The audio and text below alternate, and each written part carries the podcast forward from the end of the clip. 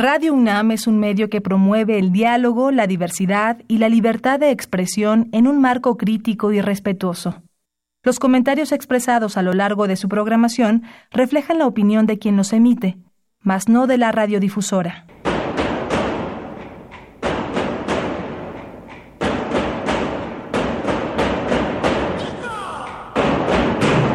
Discrepancias. Atacan a la universidad porque discrepamos. Viva la discrepancia, porque es el espíritu de la universidad.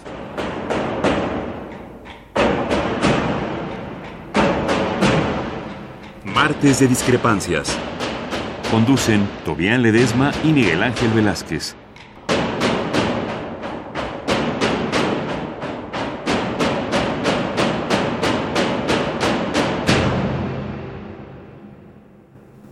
Muy buenas noches a todas y todos. Aquí les habla Tobián Ledesma este martes 21 de noviembre. Aquí en Discrepancias, muy buenas noches. ¿Qué tal pasó su fin de semana? ¿Qué tal pasó este famoso buen fin? Aquí mi compañero Miguel Ángel Velázquez ya está llegando aquí.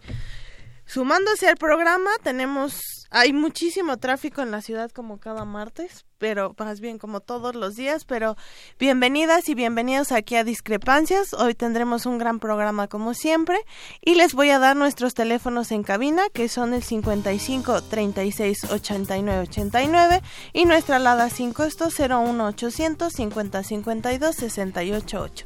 Bienvenidos a Discrepancias y en un momento más nos estamos escuchando y platicando de todo lo que ha pasado este fin de semana en nuestro país.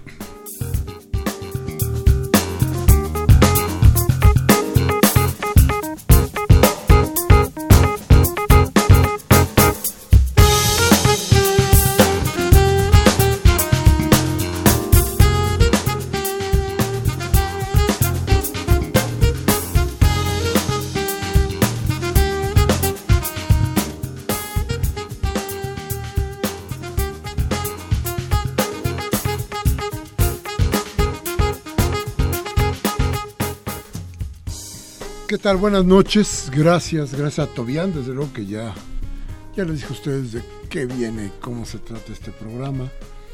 Y bueno, discrepancias que está aquí siempre como un elemento para tratar de que usted de que usted discrepe con el poder desde luego para empezar, ¿no? Pero bueno, cosas que han pasado. Resulta que casi, casi hay un frente espurio, digo, no, ¿cómo se llama? Frente Ciudadano. Ah, esa cosa. Este, por un lado que dice que dice que el PAN y el PRD, cosa curiosísima todavía, entonces resulta que el PRD de una o de muchas maneras se arrodilla frente a los preceptos de Acción Nacional y acepta llevar una plataforma en la que sus principios, los principios del PRD prácticamente desaparecen. ¿Estoy en lo cierto? No, eh, eh, o sea, efectivamente, si ustedes revisan este, los contenidos del Frente Ciudadano a nivel nacional, porque recordemos que se están haciendo los frentes a nivel local para las elecciones locales, pero supongo que los contenidos serán una copia exacta del nacional, no reflejan eh, agendas tradicionales que llevaba el PRD a lo legislativo, principalmente, y cuando eh, tenía posibilidades de competir en el ejecutivo, ¿no? Es una plataforma que habla de muchos temas en general, pero sin ninguna especificidad sobre temas de derechos humanos, hay que decirlo, no hay no solo son los temas estos que hablamos de la agenda sobre derechos sexuales y reproductivos, sino también no una agenda clara de derechos humanos que no se ve en este frente. Sí, y entonces, eh, pues ya lo tenemos de aquel lado. El sol azteca ya no es tan amarillo y ya no es tan negro, más bien es azul. Será un, sol de medianoche. Pero pues ya eclipsado, ¿no? Bastante eclipsado. Y, y triste porque ver la muerte de un partido que en algún momento dado fue la esperanza de muchísimos mexicanos para que fuera el conducto del cambio, hoy se convierte en otro partido de la derecha. Mire usted que hay en todo esto algo, cosas para el análisis. ¿Se ha dado cuenta qué tan fraccionado está hoy el voto de la derecha? Es, creo que es la primera vez. A ver, tenemos nada más ni nada menos que al Bronco, que es la derecha, compitiendo por un lado. A Márgara Zavala, Como otra parte de la derecha, sí. por otro lado. A, al pan y al niño vendequesos, al muchacho este, ¿cómo se llama? Anaya, Menonita, sí. sí, sí, Anaya, este, vendiendo casas, no quesos, no. ya es que tiene muchas casas, bueno, este, bueno, y así sígale, iba a ver Pedro Ferriz de Con, que es otra derecha, derecha, pero bien derecha, este, a ver, los votos del- de la derecha hoy parecen estar muy divididos, lo que no pasaba antes, ¿eh? Ese análisis que haces, Miguel Ángel, es fundamental por el, para el comportamiento del voto. Ahora, hay que ver hasta dónde llegan los independientes, cuántos alcanzan el registro, porque son cuántos candidatos, porque eso también, 19 me parece, eso también va a fraccionar el voto en general, no, no solo el de la derecha, el voto en general, y eso también puede eh, hacer que las cosas en el recuento final sean mucho más complicadas y tengamos una presidencia que llegue con un porcentaje no muy alto, lo cual complicaría su situación en el Congreso porque yo soy de aquellas que piensa que muchas cosas se tienen que resolver en el Congreso. Sí, desde luego. Fíjate que uno de los de los resultados o algo de lo que podemos plantear en estos pronósticos políticos para la resistencia pública es que es que seguramente la gente que se decepcione y que no quiera no no que sepa que sus candidatos los candidatos ciudadanos no van a poder participar no vaya a las urnas y esto nos va a dar una ausencia de votos muy grande. La otra es, eh, a ver, ¿qué nos dijeron mucho tiempo y nos dijo la gente mucho tiempo? Y yo me acuerdo de un señor que decía, haya sido como haya sido. Decía, el que gana, gana por un voto. Y ganó. A ver, los países como Francia, como Estados Unidos, los países muy fuertes, siguen el sistema presidencialista. En el 14, en, 1900, en el 2014, cambió la constitución mexicana para dar posibilidades a los gobiernos de coalición. Esa reforma, si usted la ve en el artículo 78, por ahí, las reformas a la constitución mexicana, nos plantearon de cualquier manera que sería el presidente quien dijera quién va a ser el jefe de gabinete. Entonces no se acaba el gobierno presidencialista como lo había dicho ufanamente eh, Miguel Ángel Mancera.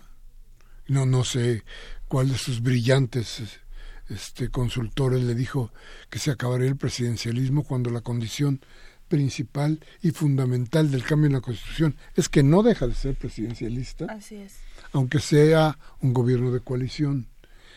Uno, dos, a ver, el planteamiento es, entonces tendremos agrupaciones políticas hechas de políticos sin que importe el valor del voto. Esto que hemos dicho muchísimas veces.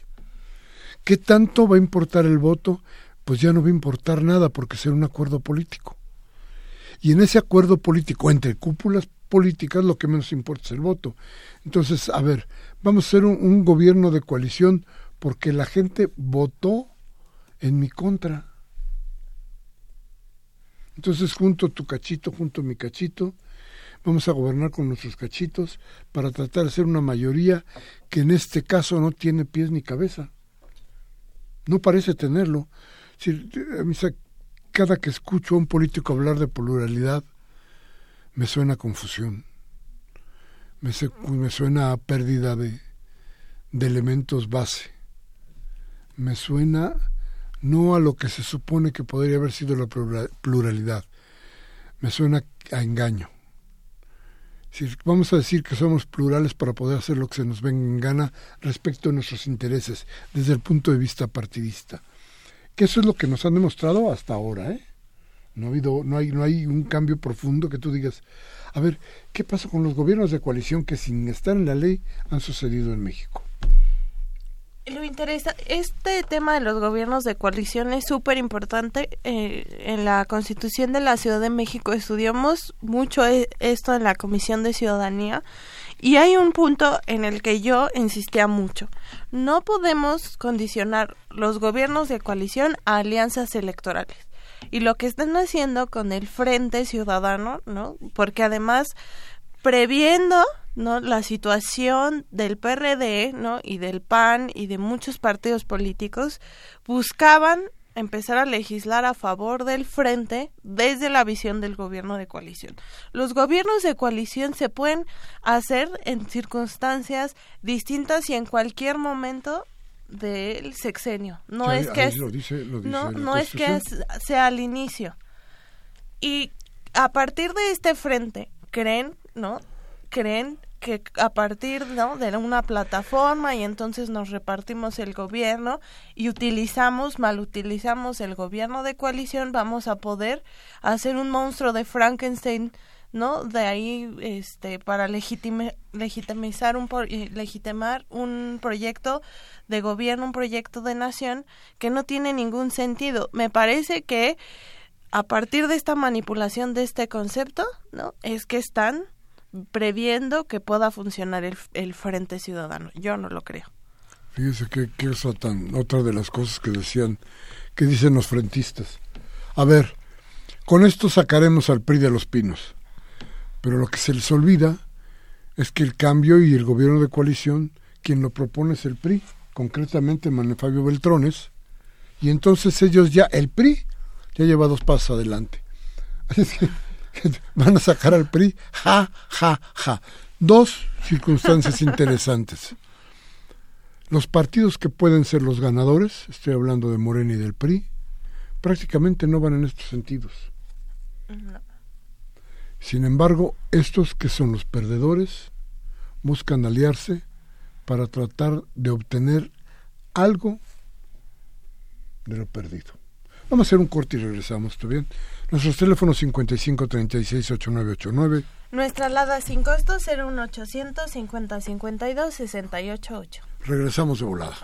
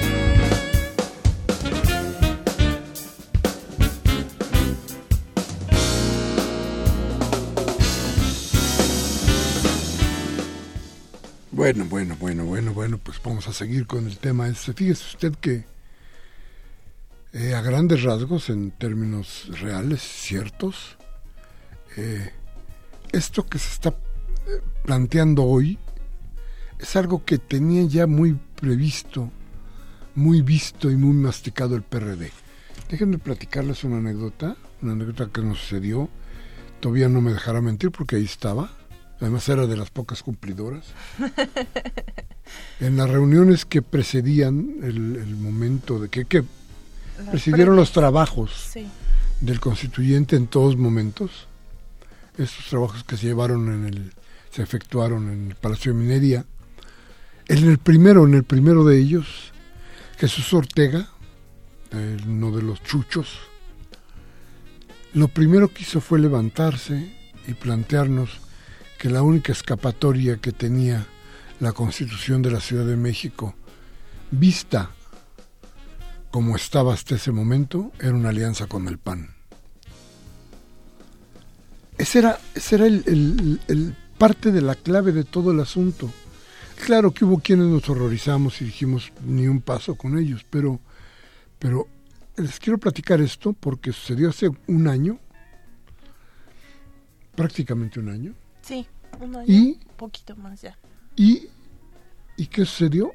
Absolutamente nada en términos de la Constitución, pero sí en términos del hecho. La alianza con el PAN, planteada desde el PRD, con los chuchos al frente, se está dando. Y esto, esto de veras que tiene que ser pensado y repensado. Yo no entiendo, Tobián, dónde se perdieron los, los principios de tanta gente, de tanta gente del PRD, que en algún momento yo confié en ellos, quizá no en los chuchos, pero había otro, otro grupo de gente, otro grupo de gente que tú decías, bueno, pues esta gente sí, sí va a ir con los conceptos, los principios, los preceptos de la izquierda y vamos a hacer otra cosa diferente, pero no llegar a extremos tan burdos de quedar arrodillados. Fíjate que, que me, me, me molesta mucho porque a final de cuentas fueron muchos años de lucha, muchos años de lucha de ese partido por tratar de ser lo que hoy ya no quiere ser, ¿no? Es, es realmente triste, ¿no? Que en, en unas cuantas generaciones se haya dado por vencir a las personas que estaban dentro del PRD. Es una cicatriz en la historia de la lucha de la izquierda que creo que no se están dando cuenta qué tan profunda la están haciendo porque que dejen como legado un, un partido que tomó tanto esfuerzo y tantas vidas porque ha costado vidas, ¿no? De personas que han querido hacer un cambio en nuestro país desde diferentes espacios, desde lo local, lo nacional, este, incluso desde sus organizaciones civiles, ¿no? Llega acercándose al PRD. Al hacer al tomar esta decisión y dejar esta cicatriz en la lucha por la izquierda, es un ejemplo terrible, ¿no? a próximas generaciones y no sé si se estén dando cuenta de eso que no sé si están dando cuenta que después de tantos años de lucha puedes dejar un día, ¿no? Y decir, bueno, ya, ¿no? Y me uno con aquellas personas que mataron a mi amigo, ¿no? A mi amiga, que llegaron y vaciaron mi casa, que asesinaron a los estudiantes del 60, en fin, o sea, es dejar de lado todo aquello por lo que alguna vez luchaste y por la que alguna vez creíste que este podía ser un país mejor. Fíjate qué curioso. Yo recuerdo muy bien que en la plataforma que se presentó, una de las eh, de los principales puntos es la lucha contra la pobreza, que es toda una contradicción, porque además eh, el PRI, el PRI, el PAN, fue el que duplicó el número de pobres en este país. Eso tienen que, tenerlo muy en cuenta todos los que están metidos en esto, todos los ciudadanos, toda la gente, porque fue el PAN el que duplicó el número de pobres. Pero además resulta tan terrible pensar que además quieren luchar contra la corrupción cuando la corrupción son ellos. ¿Cómo le van a hacer? ¿Qué van a hacer? ¿Cuánta leña verde van a necesitar para quemar a todas sus brujas, a sus brujos. ¿Cómo le van a hacer? Es que mira, tan solo aquí dice el punto 18. Nos pronunciamos por el reconocimiento e indemnización a las familias víctimas de la violencia y negligencia del Estado para no olvidar, aprender del pasado y construir un futuro libre de violencia. O sea, eso suena muy bonito, pero la guerra contra el narco la inició Calderón. Y se llama cinismo son unos cínicos. ellos lo hicieron, ellos lo, lo metieron. Bajo sus órdenes los soldados y los policías han disparado en contra de nuestros mexicanos. Entonces, ¿qué es lo que tenemos enfrente? ¿Qué monstruo se quiere construir hoy para tratar de dar una salida a la gente desesperada por un cambio? Ay, perdón, pero es que esto sí está. El mayor problema de nuestro país es la desigualdad. México no es un país pobre, sino un país de pobres. No, bueno. y, te digo, el, peor de los problemas, o el más grande de los problemas, es ese. Que además quieren. ¿quién, ¿Quién hizo los pobres y quién mató y quién.? bueno, nosotros no, lo hizo Calderón, ¿no? Sí, y, toda una, y toda una cadena además de corrupción en un a nivel local, también en, en varios estados, a favor no solo que hay personas que han muerto con la guerra contra el narco, también hay un montón de personas desaparecidas desde los años 70 que no sabemos nada de esas personas. ¿En dónde están? No hay ningún registro. El cambio urge plantearnos que hay que tenemos que hacer un cambio es urgente. ¿Desde dónde va a venir el cambio? Tenemos que escoger. Si el cambio tiene que venir desde arriba, tenemos que plantearnos cómo va a ser nuestra votación. Pero para que eso se, eso se dé, tenemos que cambiar el paradigma de hoy desde abajo, entre nosotros, planteándonos ah, la verdad, la única verdad. Esta sociedad, poco a poco, de muchas maneras se ha ido pudriendo, se ha ido corrompiendo incluso con sus propios gobernantes. Y hay gente que, ¿puede usted creer que hoy se ufanaban en algunos noticiarios de la radio de que Peña Nieto ya había subido en las, en las encuestas hasta por ahí del 30%? ¿En aceptación de su gobierno? Sí cuando tenía el 20 decían ellos y entonces ahora ya tiene el 30 y pico o algo así. ¿Puede usted creer que haya gente que crea que Peña Nieto mejoró o su gobierno mejoró? Yo creo que debemos tener cuidado con todas estas cosas, con todas estas, estas hartas de mentiras que desde el frente o desde el PRI se nos quieren imponer, como plantearnos que la elección es todo nuevo borrón y cuenta nueva, ya no hay nada atrás. Olvídese ustedes, no, México no tiene pasado, su pasado está en otro lado, pero aquí no. Y nos dicen con todo el cinismo lo que ellos mismos hicieron y dicen que ahora ya no va a ser así. No, es muy probable que sea peor. Que sea peor por también el hartazgo de la gente, la pobreza, la desigualdad, la violencia cada día es más insoportable. Creo que tenemos que hacer algo ya desde la ciudadanía para empezar a ver las cosas de una nueva manera. El frente no es esa nueva forma. El frente nos está proponiendo algo terrible, perfeccionar nuestros errores. Pero bueno, vámonos rápidamente a un corte. Nuestro teléfono 5536 8989. Nuestra alada sin costo 01800 50 52 688. Al corte.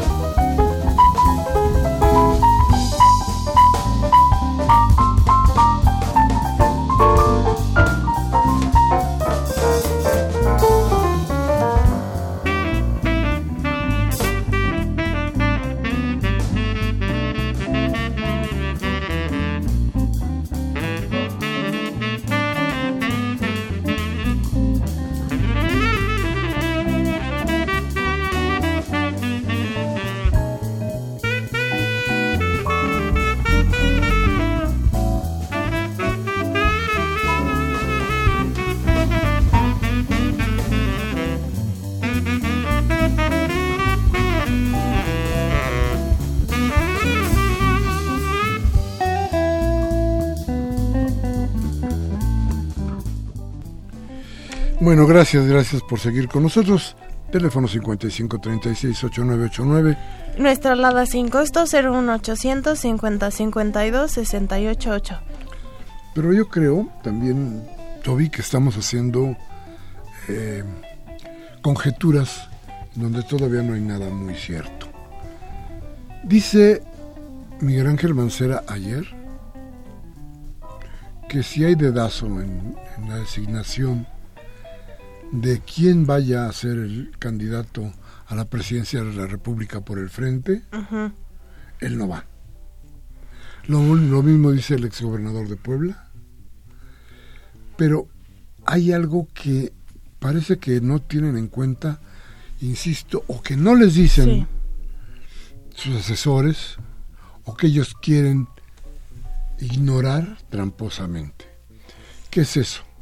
Los estatutos del PAN prohíben la consulta fuera del PAN. Es decir, el candidato del PAN tendría que salir necesariamente de la auscultación interna. Nunca, como lo plantea Mancera, que sería una, una consulta, consulta abierta, abierta.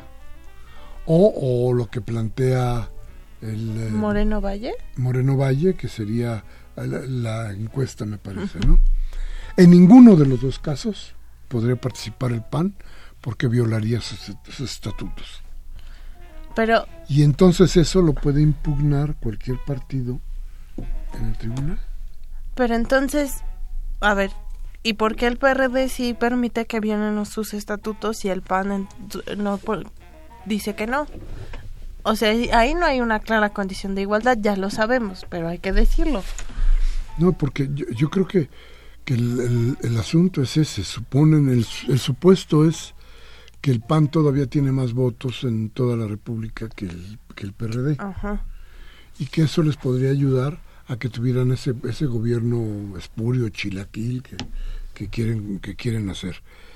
Pero lo preocupante aquí es eso no hay posible, no hay posibilidad de que lo de que lo hagan de esa manera, no hay posibilidad de que vayan a hacer lo que dice Miguel Ángel Mancera. Y entonces podríamos decir desde este momento que ya no hay posibilidad de que Mancera vaya a este juego. Entonces tendría el PRD que salirse de la, de la, de la alianza. O tendrá que aceptar que el PAN le proponga al candidato o el PAN llevará a Miguel Ángel Mancera, por ejemplo, también como candidato. Ellos no le llaman externo, les llaman que este. Bueno. ¿Invitado? Algo así, invitarlo para que concurse en, el, en, la elección interna del PAN. Pero por lo pronto no hay posibilidades de que se cumpla lo que dice Mancera. Y si eso es así y si Mancera mantiene su palabra, Estamos hablando de que no hay candidato de la Alianza Espuria para la presidencia de la República. No podría haberla. Bueno, yo creo que esto lo han estado previendo todo desde el momento en que han empezado a platicar la alianza del frente, porque el frente, su único objetivo, o el objetivo principal es la presidencia de la República, porque ni siquiera han hablado de tener un porcentaje más alto en el Congreso ni de una agenda legislativa. Ellos quieren los pinos. Yo creo que ellos ya saben por dónde van y tal vez el jefe de gobierno, ¿no? En un último intento de presión política, puede estar diciendo, ¿no? Que él, no va, ¿no? en una alianza con otros que quieren ser candidatos, pero yo creo que eso ya está bien cocinado. ¿Y qué les pareció a usted verlos ahí en el Hotel Presidente? En el Balmoral del presidente, a Márgara Zavala, a Moreno Valle y a Miguel Ángel Mancera. El hombre que tuvo el 64% de los votos para que gobernara por la izquierda. Sentado se veía feliz frente a este par de, de panistas. Sin memoria, sin principios, despojado de todo, haciendo una conversación de qué, que no fuera el acuerdo para tratar de ir juntos. Así es. ¿De qué podían haber hablado? De discrepancias. Ojalá.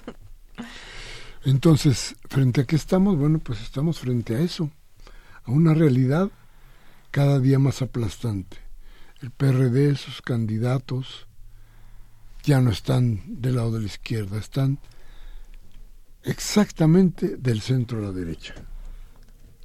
Y ahí, pues ya no caben muchísimas de las cosas que durante mucho tiempo se supone que eran principios fundamentales de la izquierda mexicana. Es, yo vuelvo a un poco, ¿no? A la parte más sentimental incluso, de verdad me parece triste lo que ha sucedido con el PRD y lo peor de todo es que esta derrota, en la que es una derrota para la creación del frente, porque no es más que eso, ¿no? Es, quiere decir que ganó la derecha, ¿qué va a pasar?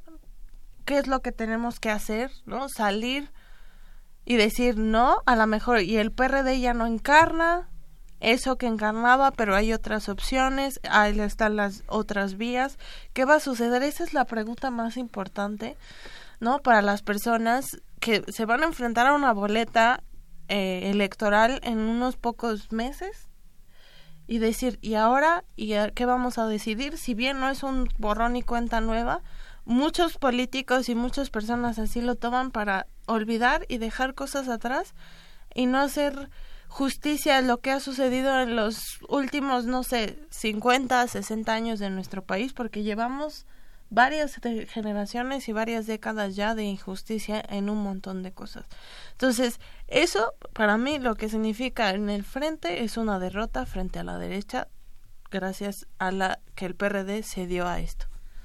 Y frente a eso, casi al mismo tiempo, sucede que Andrés Manuel López Obrador y Morena presentan en el Auditorio Nacional toda su idea de lo que sucederá con Morena o con él en los comicios del año que entra. Los planteamientos son muy parecidos a los que siempre ha hecho Andrés Manuel. Eh, no veo muchas cosas nuevas, entonces tú las viste, Toby, pero no encontré muchísimas cosas nuevas que no sea el levantarle la mano a Claudia Sheinbaum para decir, de alguna forma, muy en lo político, esta es nuestra candidata para la Ciudad de México, de plantear que sí, que ahí hay una verdadera vocación de servicio y que él por lo pronto se bajará el salario a más de la mitad. Ojalá, o sea, Andrés es una persona que sabe vivir con muy poco dinero, a la que no le interesa el dinero. Sin embargo, eh, yo creo que muy poca gente es así y muy poca gente tendría la voluntad de ir a servir en condiciones salariales que no le permitieran tener eh, pues una vida más o menos tranquila porque a final de cuentas estarse preocupando por lo que pasa eh, no sé, en la secretaría de no sé qué, y además si le a dar de comer a mis hijos mañana o no, porque la lana no alcanza, yo creo que sería muy difícil, además de muy peligroso. Eh, ojalá, porque él sí sabe vivir sin dinero, ojalá él sí cumpla con esta parte, ojalá no lo imponga para los demás. Yo creo que ahí quienes quienes crean que pueden hacer ese sacrificio, qué bueno que lo hagan. Pero yo creo que no son todos. Sin embargo, promete que el día 14 del el mes que viene presentará su gabinete. Y ese gabinete estará integrado 50% por mujeres, 50% por hombres. Esto dando salida a una de los, de los más importantes puntos que tiene la Constitución Política de la Ciudad de México y que debería estar también plasmado en la general, porque es, es importantísimo de todas formas que haya este equilibrio, ¿no? Un gabinete paritario. Justo fue una de las luchas que tuvimos eh, esta paridad en todos los poderes aquí en la Ciudad de México, eso ya está, falta que se resuelva el Poder Judicial, pero a nivel nacional no está, entonces básicamente está sujeto ¿no? a la voluntad política de quien llegue a la presidencia de la República y que no solo lo presente hacia el inicio, sino también que se mantenga, porque puede suceder, ¿no? Ya veremos que en algún momento alguna persona sale y no mantengan este equilibrio paritario. Ah, luego en este país tienden a hacer un poco eso. Esperemos que no sea el caso. Bueno, pero va a ser ley o es ley. Esperemos que no quiten la ley, ¿no? Sí. Porque tiene, tiene, tiene que ser así. Ahora, el, el asunto es ¿Qué está planteando López Obrador? Sí está planteando un cambio que yo creo que en el más riguroso análisis lo requiere este país. Si el rumbo que establece eh, Andrés Manuel López Obrador, que tiene que ver con la consulta con la gente, que tiene que ver con el gobierno con la gente, eh, no es lo mejor que quieren algunos, creo que cada vez se han sumado más, desde quienes están con los grandes capitales como los que no tienen nada. Y esto por una sola razón. Ya no hay de dónde. El, el asunto es sencillo. Andrés Manuel López Obrador es la única opción que le queda a este país para tratar de recomponerse que no nos gustan muchas cosas probablemente, que no aceptamos muchas otras, de acuerdo. Pero este país necesita alguien que cambie las cosas. Alguien que gobierne de veras y que gobierne no con el consenso de los partidos, pero sí con el apoyo de la gente. Eh, piense usted qué habría pasado si Miguel Ángel Mancera se hubiera apoyado en ese 64% de la población de la Ciudad de México que lo votó a favor para poder haber hecho las cosas que él ha hecho. Sí, yo, mira, quiero, uno de los puntos más importantes que hace el CELEN, ¿no? Y que es la diferencia fundamental con otros proyectos que se han presentado, y hay que decirlo, y les invito a que lean los dos documentos que pueden encontrar en Internet, es convertir al Estado, ¿no? Esto viene en el proyecto de Morena, convertir al Estado en promotor del desarrollo político, económico y social del país. Ese es el enunciado que diferencia las propuestas de la izquierda y la derecha en muchos sentidos. Nosotros tenemos un Estado mexicano que ha sido debilitado alrededor de distintas reformas que no solo le ha quitado este fuerza económica, ¿no? Empezaron y decir, bueno, el Estado no es una empresa, hay que quitar las empresas paraestatales, pero el Estado no no debe tener control en esto, no debe controlar el, otro y entonces tenemos una burocracia fuerte, este grande, pero no fortalecida porque el Estado mexicano se ha visto debilitado. Uno de los grandes cambios que tenemos que hacer es fortalecer nuestro Estado y, y se los digo, grandes países este capitalistas, sus estados son muy fuertes. Estados Unidos no tiene un estado débil. No es que yo sea a favor, ¿no? de tener un estado como Estados Unidos, pero Estados Unidos es un estado fuerte. La Unión Europea tiene estados muy fuertes como el estado alemán, ¿no? Donde es muy claras las funciones del Estado en impartición de justicia y en materia política y económica. Entonces, en el caso mexicano, a, la derecha le gusta siempre poner de ejemplos a otros países, pero cuando se trata de la fortaleza del Estado, ahí sí quieren seguir debilitando al Estado mexicano. Sí, y la idea fundamental es, sí requerimos de un gobierno, no se nos olvide que hoy este tenemos un gobierno medio Montessori, ¿no? Aquí cada quien hace lo que se le pega a su regalada gana sin consecuencia alguna. Vea usted lo que ha pasado con los gobernadores y se dará cuenta si es cierto o no es cierto lo que le estamos planteando. Pero principal y fundamentalmente, esto yo puedo creer que López Obrador y la gente que está a su alrededor irá a cambiar cosas tan importantes como la corrupción, porque, porque el enunciado es la honestidad. No lo creo de los otros porque están sumergidos en lo otro, en la corrupción. Entonces, ¿qué nos puede pasar? ¿Qué puede pasar si el cambio no se da con, con López Obrador? Uf, no quisiera ni pensarlo. Pero de que requerimos ese cambio y que hasta ahora el único que plantea realmente el cambio es López Obrador, eso sin duda, ¿estás de acuerdo? Es súper importante por eso esta elección, porque además estamos en un momento crucial, es la elección más grande de la historia. Ajá, el número de votantes. El número de votantes.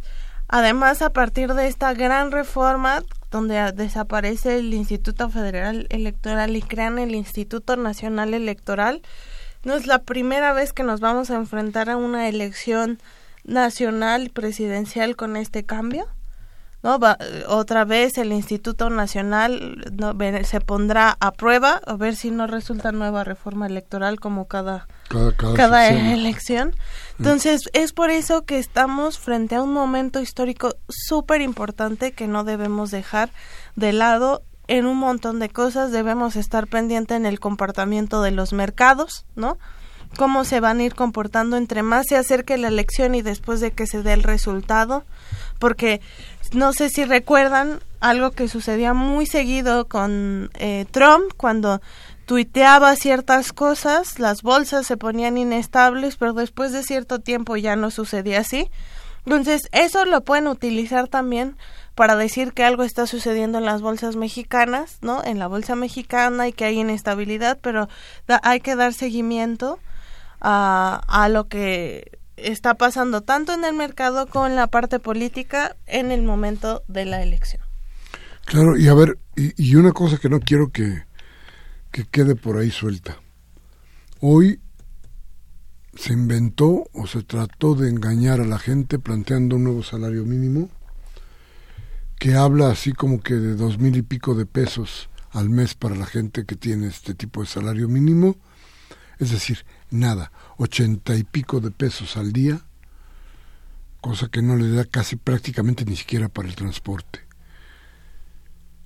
El gran problema que hoy tiene muchísima gente y el, problema que está llevando a la delincuencia de muchas maneras es que hay ejércitos de personas que no tienen poder adquisitivo sobreviven a partir de una serie de, de, programas sociales que dan los gobiernos.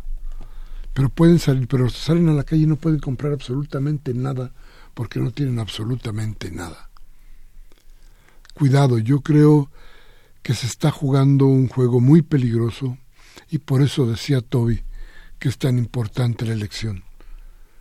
Tal vez no nos estemos jugando tanto el futuro, como un presente violento o un presente, o un presente de paz y un presente de acuerdo político que nos pudiera llevar a mejores opciones. Esto que hicieron Peña Nieto y su gente para tratar de plantear un aumento al salario mínimo es otra burla imperdonable a un pueblo, a un pueblo que se está debatiendo todos los días entre la vida y la muerte. Lo digo como tal y si no, consulte usted, porque este mes, como le decía antes, ha sido el más violento en todo, en toda la historia moderna de México. Vamos a un corte y regresamos con usted y con sus llamadas, su voz, que es lo más importante de nuestro programa. Teléfono 55 36 8989. Nuestra alada sin costo 01800 50 52 688. Vamos al corte.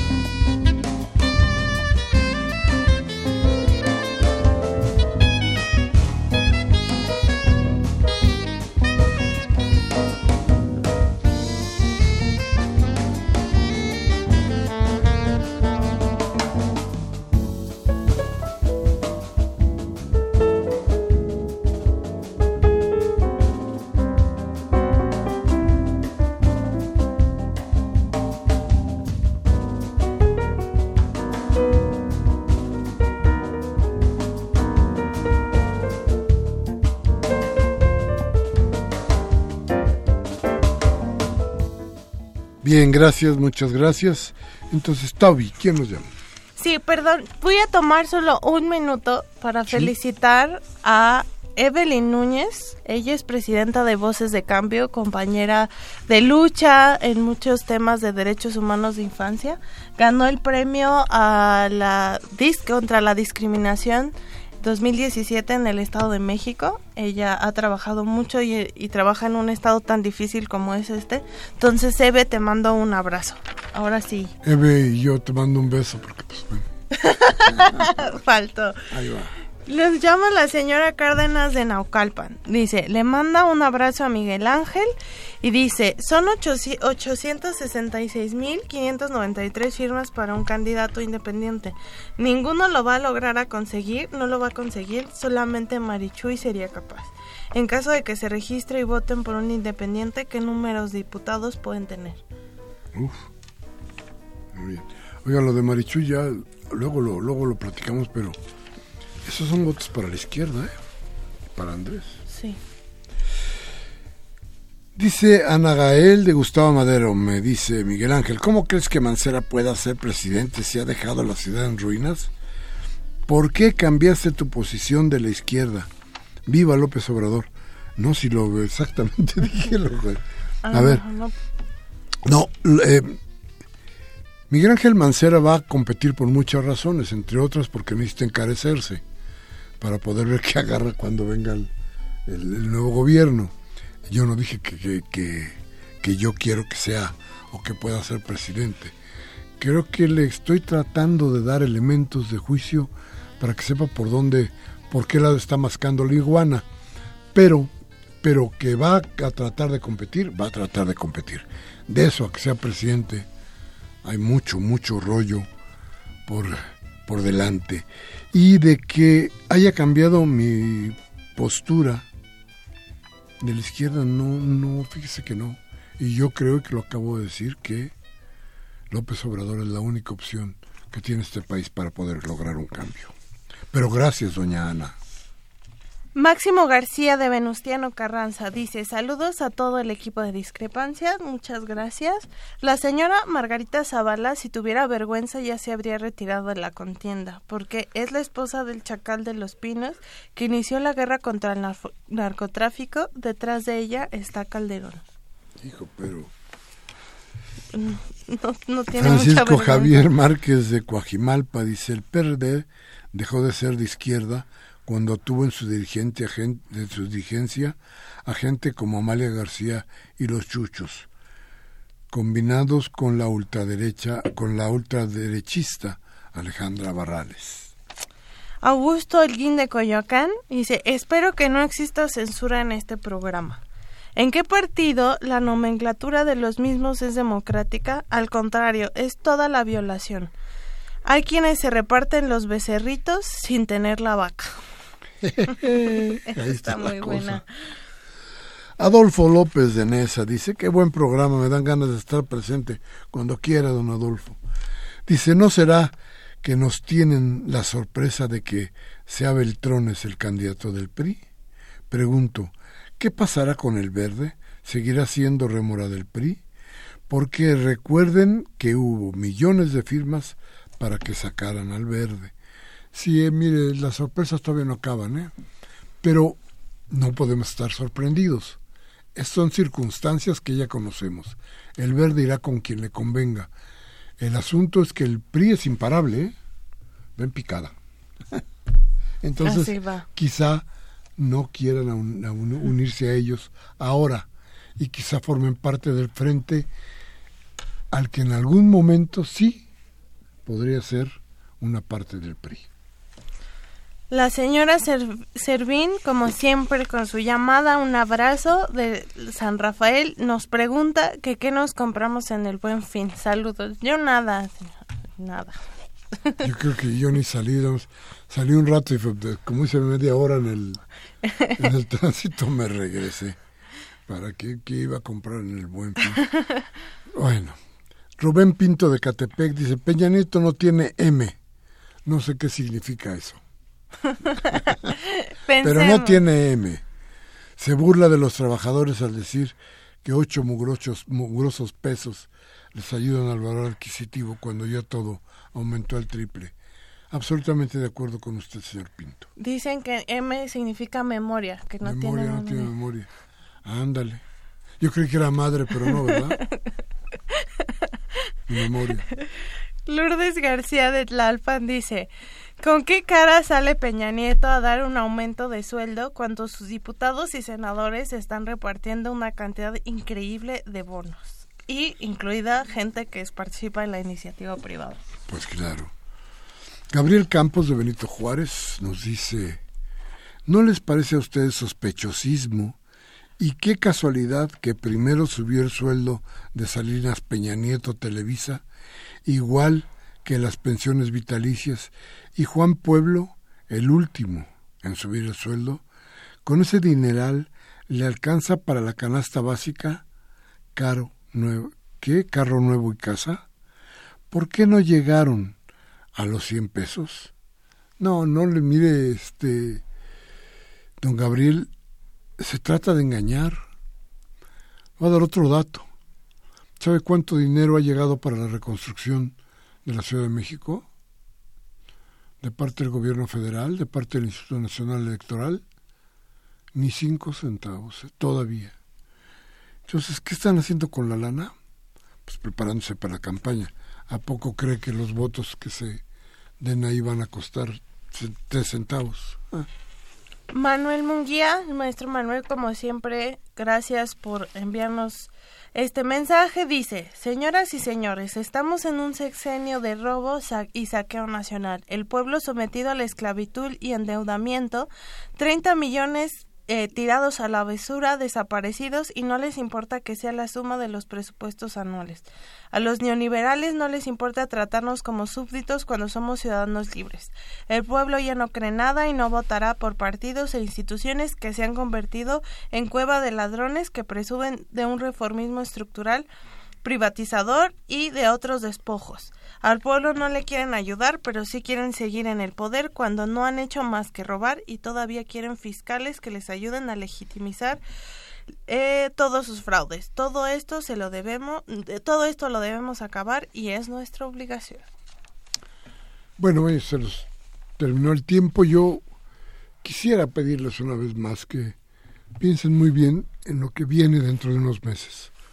Habrá desde luego, perdón, la posibilidad de opinar sobre muchas cosas, de actuar sobre muchas otras. Piensa usted qué va a hacer y qué, va, qué se va a proponer para este país. ¿Qué nos urge? ¿Qué tenemos que hacer primero? Tenemos que decirlo de muchas maneras. Quizá nosotros aquí en este programa, desde, eh, desde las diferentes formas que tenemos de comunicación, debamos de tener una idea muy clara de qué es lo que a usted más le preocupa, qué es lo que debería cambiar primero. ¿Qué? ¿La seguridad? ¿La desigualdad? Parece que son cosas que van juntas, pero habrá que hacer una con prioridad de la otra. Tenemos que ver muy de frente qué tenemos para, para nuestro próximo gobierno y tenemos que escoger bien. Porque porque la guillotina la afilamos y la preparamos nosotros, ¿eh? ¿Y qué cree? La cabeza que se corta esa propia guillotina también es la nuestra. En fin, muchas, muchas gracias. Gracias, Toby. Gracias, muy buenas noches a todas y todos. Gracias a usted que estuvo con nosotros durante esta hora. Arturo González, que estuvo en los controles técnicos este martes 21 de noviembre del 17, cuando Mariana Mondragón, la asistencia de producción, dice que es la más importante de este programa, que ya está en las llamadas. Baltasar Domínguez, que se equivocó de camión y llegó por aquí casi por casualidad, pero qué bueno que vino. Y desde luego servidor Miguel Ángel Velázquez, que les pide como siempre que si lo que hemos dicho aquí les ha servido, por favor, tómese un café con sus amigos y hable de lo que aquí hablamos. Platique de lo nuestro, platique de lo que viene, reflexione. Y si no lo quiere hacer, bueno, la democracia, esta democracia le da chance, le da chance, le da opciones. cambie la Televisa, Radio Fórmula, MBS. Todos estos lugares podrán desde luego cercenarle la voluntad política. Hasta la próxima.